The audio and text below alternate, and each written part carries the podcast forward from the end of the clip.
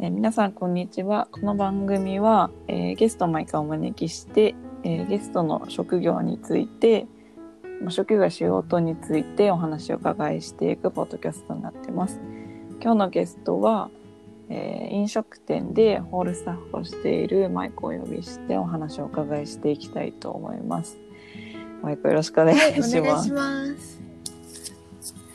えっとうん。最初マイコと、マイコの、まあ、マイコと私はもともと高校が一緒で、一年あれ1年だけだよね多分一緒だったのだけだった。でうん。2年はそんな絡みあっいや、まあ、廊下で喋るか授業が、ちょあ古典ぐらいじゃない？かぶってたの。多分。そうだね。古典がかぶるぐらい。そうあんま覚えてないけど、この間、あの、高校の友達が言ってた。そう。そうそうそう。古典だけかぶってて。でまああとは多分何かしらの他の授業もかぶってたんだろうけども、記憶がなくて、そうだよね。なんかうん。多分卒業後だよねああいうあんそうだね。なったもんで逆にね。そうかつ割とコミュニケーションが増えたのも、なんかここ最近な気がする私もそう思う。ここ最近なんか、な千秋が趣味手広いから、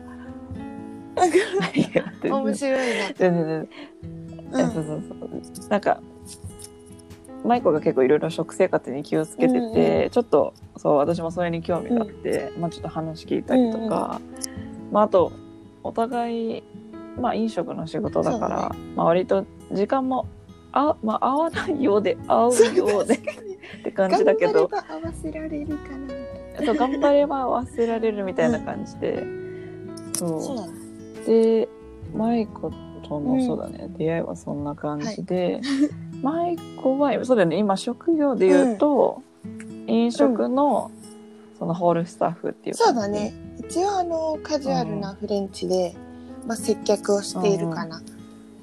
うん。うんうんフレンチと、これ根本的な質問なんだけど、うんうんフレンチとカジュアルフレンチって、なんかそのああ。何が定義として違うの？そっか。まあなんかざっくりだとは思うんだけど、まああの、ちょっとフランクだよね。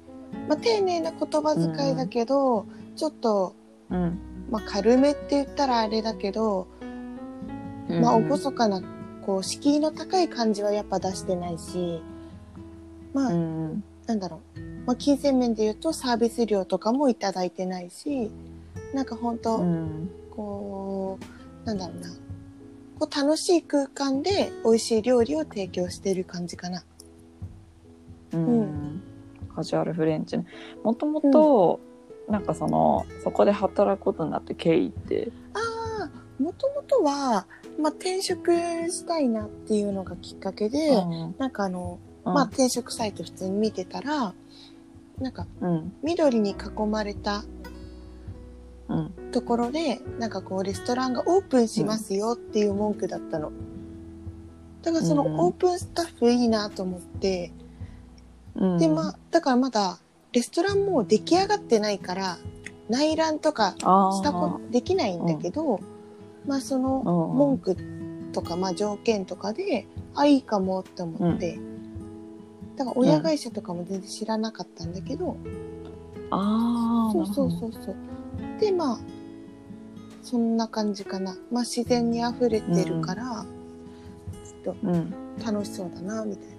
で、フレンチも初挑戦だったから、うん、まあなんかずっと飲食店続き、いろんなジャンルでね、続けてきたから、まあうん、いいかもな、楽しいかもなって感じだったかも。ううん。ん意外とふわっとしてる。なんか前なんか舞子はなんかその、学校確か成果だったよね。確かねうん。その作る側ではなくて、うんうんうんその提供側うん。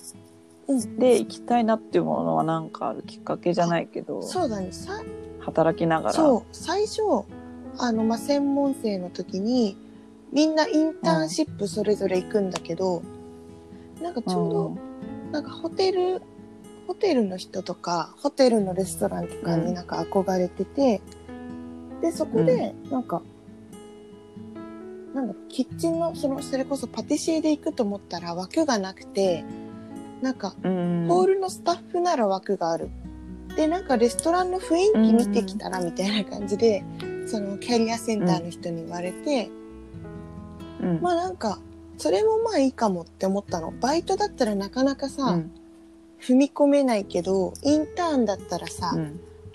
学びとして行きやすいじゃん、そうだね。なんか働くってなるとやっぱさいろいろねプレッシャーじゃないけど責任もそうそう。インターンもあるけど、確なんか怖いじゃない？学生でさ全然、うん。まあうちの家族とかもあんまり外食するタイプじゃないから、レストランとか全然踏み込んだことなかったし、なんか、うん。あインターンをきっかけにそういうところ行ってみるのはありだなって思ったのがきっかけでうん。でまあ2週間ぐらいレストランで接客をね、結構厳しい環境でさせていただいて、うん。そしたらなんかもうなんかスタッフの皆さんがとんでもなく厳しかったんで。もうここは、えうん、うんうん。ここは遊び場じゃないからあなたに教えるために私たち出勤してるわけじゃないから、みたいなもう言われたことちゃんとやってみたいな。もうプロの職場だよ、うん。ここは。って言われてうん。でもう毎日わーってなりながら働いてたら、最終日の日に、なんかみんなすごい拍手してくれて、なんかよく頑張ったね、うん。みたいな。もうん。う、まあ、社会、社会経験として来てるわけだから、そういった厳しさも教えたくて、あえて厳しくしてたんだよ、みたいな、よくついてきたね、頑張ってたねってすごい優しくしてもらって、うん。なんか、すごい、あんまりさ、大人と関わる機会っていうのもさ、まあ、先生、家族くらいだから、うん。そんなこう、大きい感じ？なんていうの、うん。優しくされるのとか初めてだったから、あ厳しさの中に優しさがあるっていうのはすごいなんか温かいなと思って、で、うん。そこでバイトを続けようって思ったのがきっかけなんだよね。うんで、バイトしてたら、私キッチンよりホールの方が向いてるかもって思って。うん そう。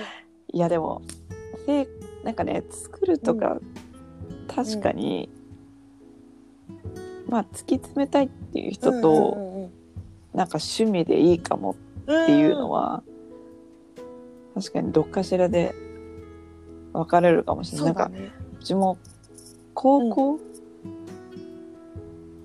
こ高校かな、うん。なんかね高校を選ぶときに、まあ最終的にはうちの高校行ったけど、なんかやっぱお菓子作るの好きで。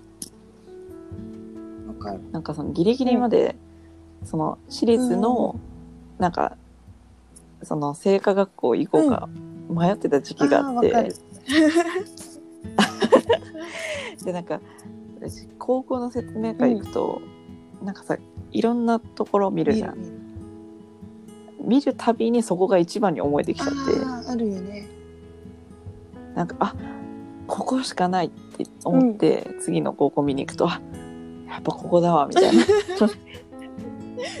でうんその製菓学校もすごい魅力的で、うんまあその海外研修とかもあったあ、からいいね。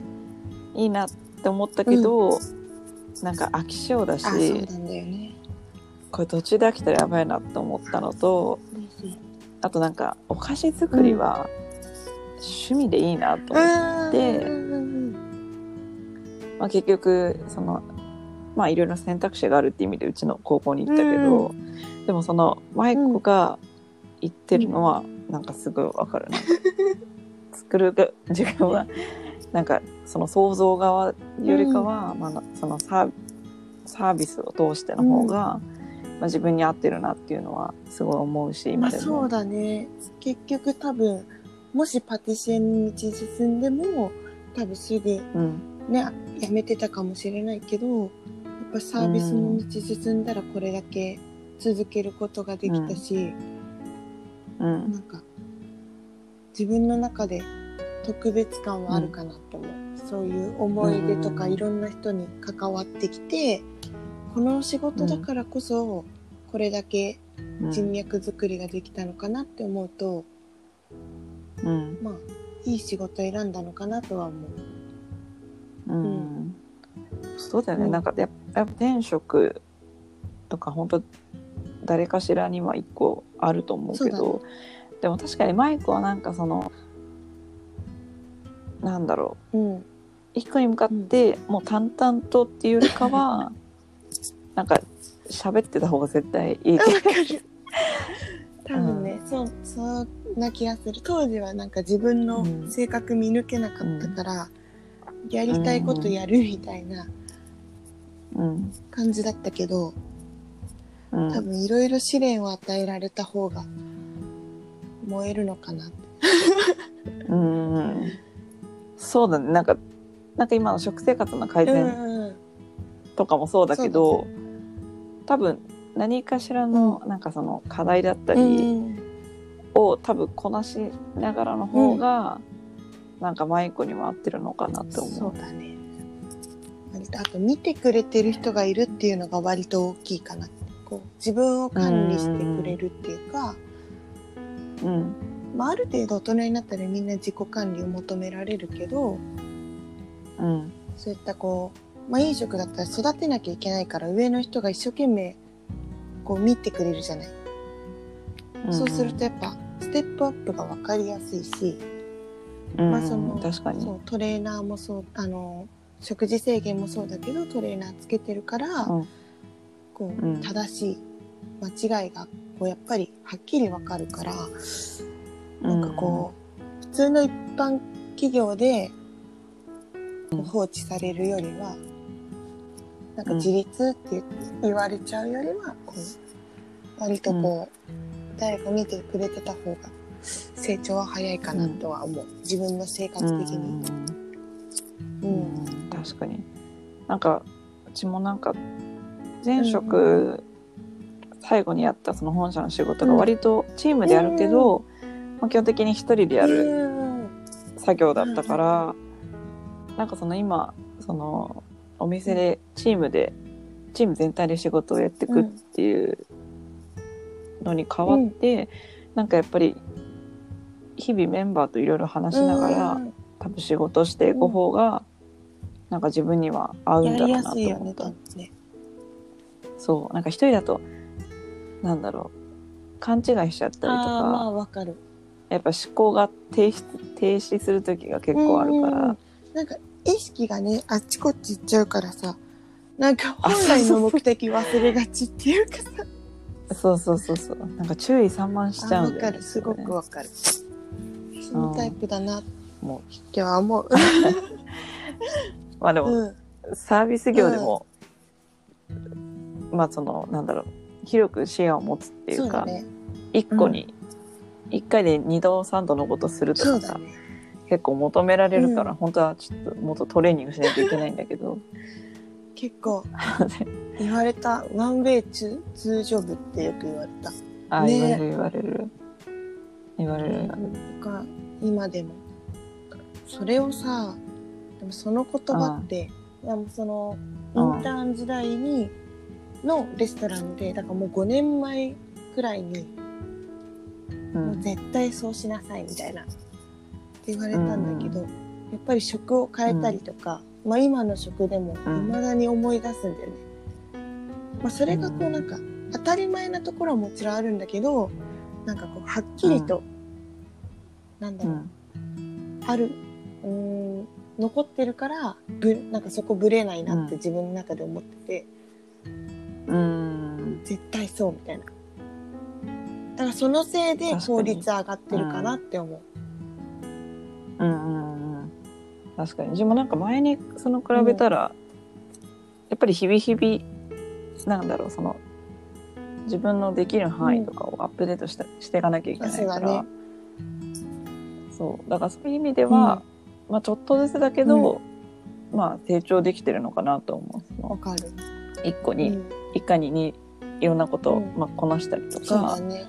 まあ、そのなんか起きる前にはその自転準備とか。まあ声かけたりだのあそうそうそうそう事前準備とか、まあ、スケジュール管理とか、そうだねうんうんうんうんまあ、あと周りの人が割うんと言ってくれるから、そうだね。それがね、結構ありがたいんだよね。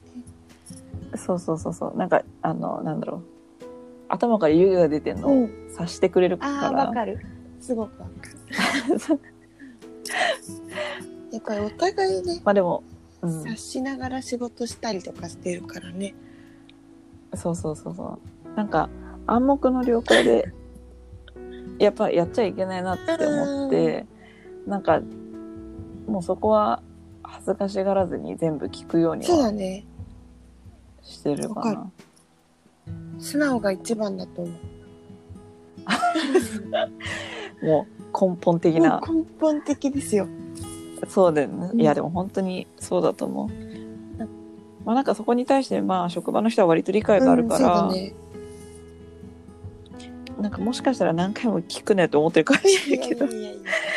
でも、一応ちょっとね確認のためにって結感じで。果ね、間違えるよりはとかさ、誰かお客さんに迷惑かけるよりはって部分だし、うん。なんかそうそうそうそうそう。育てる側に回るとやっぱりわかるよね。なんか今まで先輩が言ってきたことをすごいカチッとはまるというか、こう自分が発言して、後輩の発言を聞いた時に、あ先輩こういう気持ちだったんだなとか、ややっぱり素直なこと素直じゃないことうん。なんだろうな。うん。こう成長具合が格段に違うし、もう「はいうん分かりました」で行動に移せる子ってすごいすごいなって思う。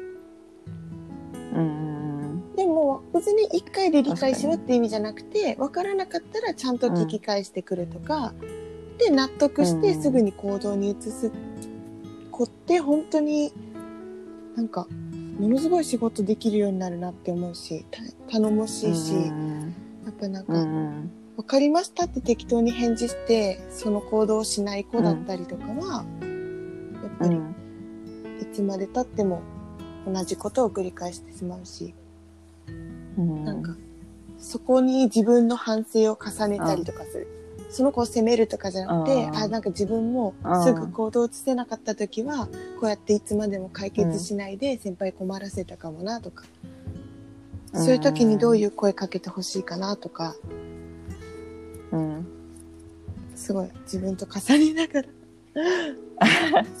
いやでもめっちゃ考え前でも前子本当めっちゃ考えてると思う。その辺に関しては。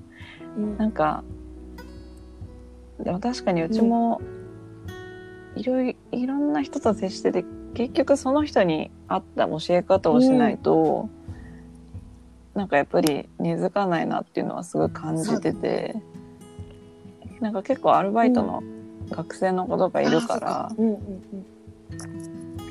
なんかうん。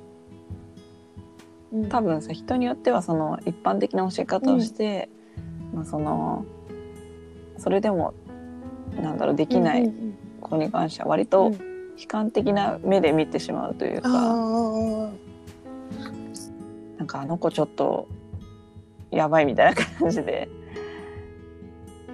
まあ常識がないじゃないけど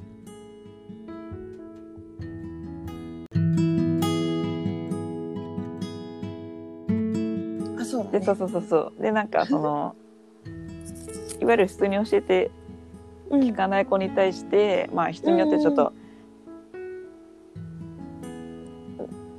なる時もあるけど、まあただ単にこっちが、こっちの教え方が悪いじゃないけど、まあ、その子に合った話教え方をしてないってだけだから難しいよね。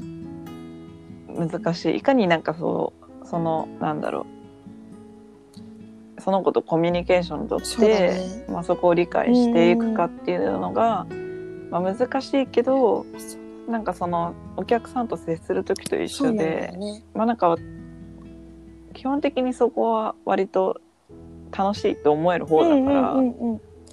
そうだね。やっぱりスタッフに気使えなかったらお客さんにも気使えないし、いや本当にそうそうそうそう、なんか本当一人一人の一緒にね、働いてるメンバー、うん、うんうん。あるからね。そうそうそうそうそう。だからもう本当うん、ねなんかお客さんと接する時も、もう最近もこれしもう心理学だなとか思ってて。あ、まあわかる。そうだね。なんかさいろんな人がいるからうん。やっぱりさ、なんかまあみんながみんないい人なわけではないじゃんやっぱり、うんうん。ちょっとちょっとまあちょっと嫌な人もやっぱいるし、いかにいかにちょっとこっちのペースにじゃないけど、まあ、いかにちょっと気分的に気持ちよくなって帰ってもらえるかなって日々なんかそのトライしな大がらね。いや、本当大事だと思う。なんか、すべて向こうのペースに巻き込まれても、こっちは、なんだろう、願いを叶える人ではないから、うん。こう、やっぱりこっちの主張もある程度は必要だし、でも不快にさせてはいけないし、なんか最終的に満足して帰ってもらうっていうのが、絶対的なところだから、やっぱり本当に空気を、空気をっていうか、うん。本当なんかメンタリストみたいな感じだよね。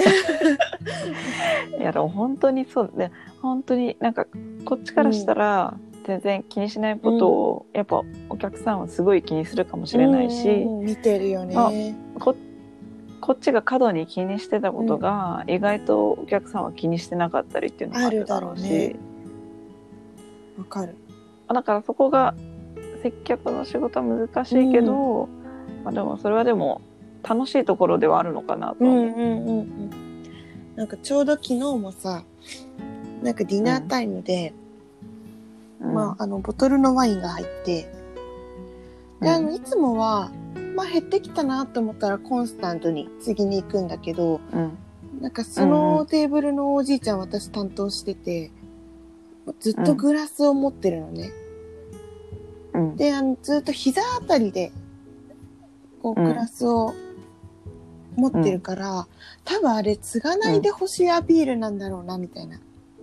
ああうんうん。どんどんどんどん減ってくから、通常だったらもう継ぎたいタイミングではあるんだけど、うん。もうおじいちゃんは、うん。絶対に、うん。なんかこう、自分のタイミングがあるんだろうっていう空気をさせてて、最初はなんか、うん。でもこっちの思い込みかもしれないしと思ってなんかこう一回ボトルを持って、うん。こう近づくアピールとかしてみたんだけど、うんなんか普通ついで欲しかったらテーブルに置いたりとかするじゃん。でおじいちゃうんん絶対私の存在気づいてるの。でもかたくなにグラスを持ってるから、あこれやっぱダメなんだなと思って。うんで、なんか、まだ、あの、おばあちゃん夫婦だったから、うんおばあちゃんにだけ継ごうと思って。で、おばあちゃんにだけちょっと継いだの。で、おじいちゃんいらないんだろうなと思って、おばあちゃんだけちょいって継いだら、うん。やっぱおじいちゃんに、あ、こっちはまだ大丈夫だからって言われて、あ、やっぱそうだよな、うんみたいな。すげえアピールしてくるもんな、みたいな。難しいよね。なんかまあでもねさすがにね失礼しますとか言って膝膝に置いてあるグラスに注ぐわけに注ぐわけにもあれいかなはいすしね。ごいなんか分かりやすいアピールだなとも思うし、あまあ、それぐらいしてくれた方がまあもちろん分かりやすいんだけど、うんうんうんテーブルに置いたからといってついでいいわけじゃないんだなと思って、本当うんうんうんずーっと駆け引きしてた昨日。すっげえ少量なのね。いやむず。い。あと一口二口くらいのワインの量をうん。テーブル置いたってことは料理を食べたいから置いただけなの。うん。だから多分飲み切るまで次ついでほしくないんだなとか、うん。うん。うんなんか難しいよね。面なん白かそのうん、おじいちゃんの場合はそれだったけど、なんか多分別の意図がある人もいるだろうし。あると思う。全然なんか気にしないでいいよ。って全然持ってきてって人ももちろんいるだろうし、うんまあ、もちろん会話してそうやって聞くのもありだけど、なんかそこに気づかずにむやみやたらと近づいてたら多分うざがられてたし。そうだね。なんうん。かあれだけ膝に置いてんのに、なんかズカズカ生えてきて膝のお上に。継ぎしますか？お告げおつお告げしますね。じゃあって言って。いやもういやいやみたいな。いらねえよみたいな。いやいやいやって。そう。だよね。いらねえよってなるよねピールしてんじゃんみたいな多分なってて。まあそれはそうそう。うん。あからさまな例ではあったけど。あなんかやっぱり。いやでも難しいね。なんかうちも、まあそのレジに来てお客さんと接する日もあるし、うん。料理うん。とか他のものでお客さんと話す時もあるしうんうんうん。あと店内で食べてるお客さんと話うん。なんか本当いろんなシーンがあっまあね、なんか声はかけないけどずっと見てる人とかあこ声かけてほしいんだなとか、あとなんかそのまあでもね結構みんな無意識のうちに行動にはやっぱ何かしら現れてるから。と思う。まあそれに対してまあこっちが聞いてみると、まあ多分本人として聞いてほしいことだった時もあるし、ね。あなんか全然みたいな時あるからあら と思って。なんか気づくことって本当大事だようね、ん。全然、うん。いやでもほん本当に大事だと思う。なんか難しいとこではあるけどね。なんか自分の思い違いだったなっていう時もあるし、あそうだね。まあでも考まあただなんかね困ることはそんなないよね、考えなしでやって困ることはいっぱいあるけど、うん。うん確かに。考えなしでね。特攻して失敗する例はいっぱいある。そうだね。うん。そうだね。昨日のおじいちゃんの件は考えなしで言ったらちょっお当とてだね。おおそうちょっと怒られてたかもしれないし。まあ気分を害させてしまったかもしれないし。そうそうそうそう。あるだからそこがね結構ね難しいうんとこだけどね。なんかいやでもな本当なんかでも接客の仕事してて、あなんか心理学ちょっと、いや。勉強しようかなって思う時面あるし、白いよね。わかる。すごいわかる。なんか表情とか目の動きとか、あと何何気なくやってること、なんかそのでも大概大概だけどね、その大概ね。淡々と、なんかあんまりなんだろうその店員さんとも特に話さずにパッて帰っちゃう人は大概目は合わせてくる。そうだね。あんまり話しかけないでオーラを感じるよね。ずーっと携帯いじってるのそうそうそうとかまあ本読んでるのとか。そうそうそう邪魔されたくないんだまあなって人もいる、そうそうそうそうそうそう。でなうん、たまにうちそうそういう人に無理やり目合わ合わせていく時あるんだけど。いける。こう飛沫飛沫シート、うん。あの飛沫シートからあの外れない程度にこ目を合わせに行くって面白い。う いや本当にだって目合わせると分かんない時あるから、うんね、そう。でまあ、うんたまにそれでお客さんがわ、まあ、笑ってくれるがいいんだけどなんかなんか面白いよ。結すごい目構いるなみたいな。すごい目合わせてきたぞそれをおおみたいな。あそうそうそうでまあすごいそらされる時もあるけどね、うんうんうんそれでも。それそれたらね。まあでもあんまり領域に入ってきてほしくないから、まあそこは尊重してみたいなうんうんうんうん。感じだけど、うんうんでもやっぱコロナがあってから、でも話すと結構爆発的に話すお客さんもすごい増えた気ああがわかるな。やっぱり室内でもうなんかずっと退屈だったみたいな人がやっとの外食だよっつって向こうからする。そうそうそうそう。人恋しかったのかなみたいなうんうん。向こうから話しかける人は増えたかもしれないね。そう。なんか結構話すと止まらない人が結う構ん多いかも。増えて、そうあやっぱりなんかこの自粛期間中の、まあそのリモートの人だったら、やっぱ会社の人と話す機会が、うんうんうんまあ直接的なものが減ったりとかして、ね。なんかやっぱいろいろ溜まっまあ、家でのストレスもやっぱりあるだろうから、やっぱ溜まってたんだろうなと思うし。そうだね。あとやっぱり、お店とかも開いてないから、うん。まあ、やっぱ営業してるお店で行ったことないけど、行こうっていう初来店の人もすごく増えたし、あリピーターの人も結構外食一番はここって決めてたとか言ってくれたり、あーでもこっちも顔分かってるからなんか、うん。あもう本当嬉しいなって思ったりあとプロポーズ利用がすごい増えたかな、そうなんだ、うん。でも確かになんかコロナ別れがコロナ結婚。なんかね二択な。そう。はなんか本当に多い気がする。そうだね。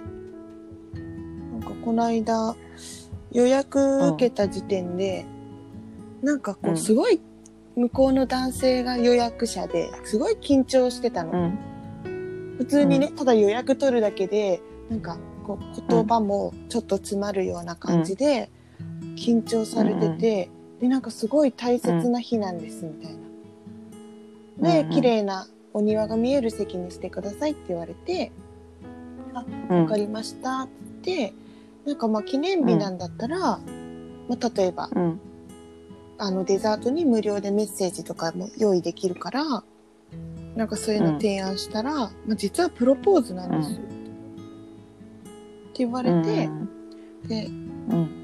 なんかだからすごく緊張しててって言われた時になんかすごい、うん。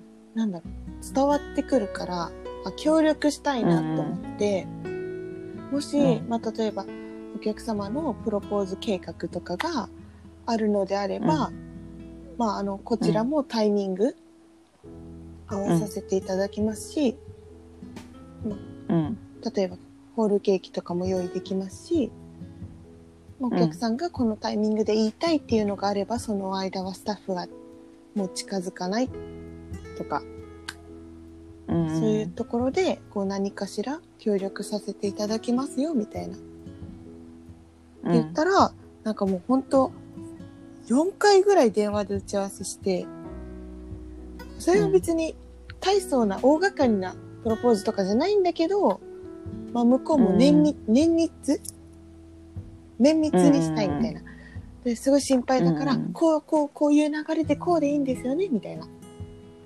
うん。あ、そうですね、みたいな。で、花束渡したいんですけど、事前に持ってっていいですか、うん。とか、あ、じゃあ花束こういうタイミングで持ってきますね、とか、すごいなんか打ち合わせさせてもらって、うん。あんまりやんないんだけど、そういうの、うち。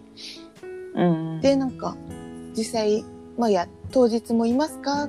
あ、当日もいますよ、ご安心くださいね、つって。わーってやってて、当日もずっと私がテーブル担当で、わーってやって。で、なんか最後、うん。お見送りの時に、まあ、外で、そこ、外までお見送りしたら、無事成功しました、みたいな。うん。ありがとうございましたって、すごいなんか、いい感じで帰ってきて、で、後日、うん。10分ぐらいお礼の電話いただいて、えー、すごいね。ね、すごい大したことって本当はしてなくて、もうただ相手の話を聞いて、うん、うんうんうんって聞いて、じゃあこうするね、こうするねって、うん。なんだろう、言ってただけなんだけど。うん。うんまあでもねその人にとってやっぱり、うん。まあその人生の中での大きいイベントだったわけだし、しかもなんかそのコロナが起きてから、また今回多分結婚する人たちって、多分多分またちょっと特別な気持ちがそうだね。あると思うからあるだろうね。だからまあそこうにん。すごくお店とか舞子が寄り添ってくれたっうん。てまあその人は少なくとも感じてるんじゃないかなとは思うけどそうだね。なんかそう言っていただいて、あなんかすごいサービスの、なんか最大級のお礼だなって思った。いやでも本当になんかその醍醐味だと思うなんかその、しかもね本当にこの今回のコロナ起きてよりその会話自体そのものが、なんかより重要だなってすごい思ったし。なんかやっぱ喜んでもらえるとすごいなんか嬉しいから嬉しかった。うんなかなかないよね。うんなんか普通に、あ、美味しかったです。ありがとうございました。とか、よく知っていただいてありがとうございます。くらいの、まあそれもすごく、うんなんかうん言ってくれるだけでもすごい嬉しいというか、なんか、うんうんまた来ますって言われるだけで、あー絶対また来てほしいなって思うし、そういうこう日常会話プラスアルファのありがとうってすごい嬉しいんだけど、もうここまでうんね、本当感謝してますみたいなうんうん言われることってなかなかレアだから、うんこの仕事ねやってきてよかったなってちょっと思ったうかな、んうん。最近。あでも今回のことでね、なんか本当再認識できたというか。うん。コロナ。だからこそ多分生み出した環境でうん。こう営業してたたまたま営業しててたまたま選んでもらってっていう、こうな偶然か分からんけど、こう積み重なってできた結果だから、うん。うん。うん。何が起こるか分かんないよね本そうだよね。まあでも本当コロナ自体はなんかその大変だけど、まあそれによっていろいろいろんな当ものがうん。フィルターにかけられて、そうだね。なんか本当に大事なものが見えてきたっていう部分では、なんかすごいいい方向性なのかなとそこの部分に関してそうだね。言うとね。気づかされたことってかなりあるかなって思う、うん。うん仕事プライベート関わらずね。うんうん確かに。もうめちゃめちゃいい話だよねそれ。めちゃめちゃいい めちゃめちゃいい話だよね急に感動に持っていく。そうなんかこの収録、前半があったんですけど、ちょっと途中で謎の接続不良で一回切れて、そうですよ、うんそう。まあでも、うん、最後でもその話が聞け聞けたからよかった。よかった。いやなんとかね。そうだね。うん。じゃあ、うん。こんな感じで。そう、こんな感じでそう。まあ、でも今回はその飲食店でホールスタッフするマイクにお話をお伺いしました。はい。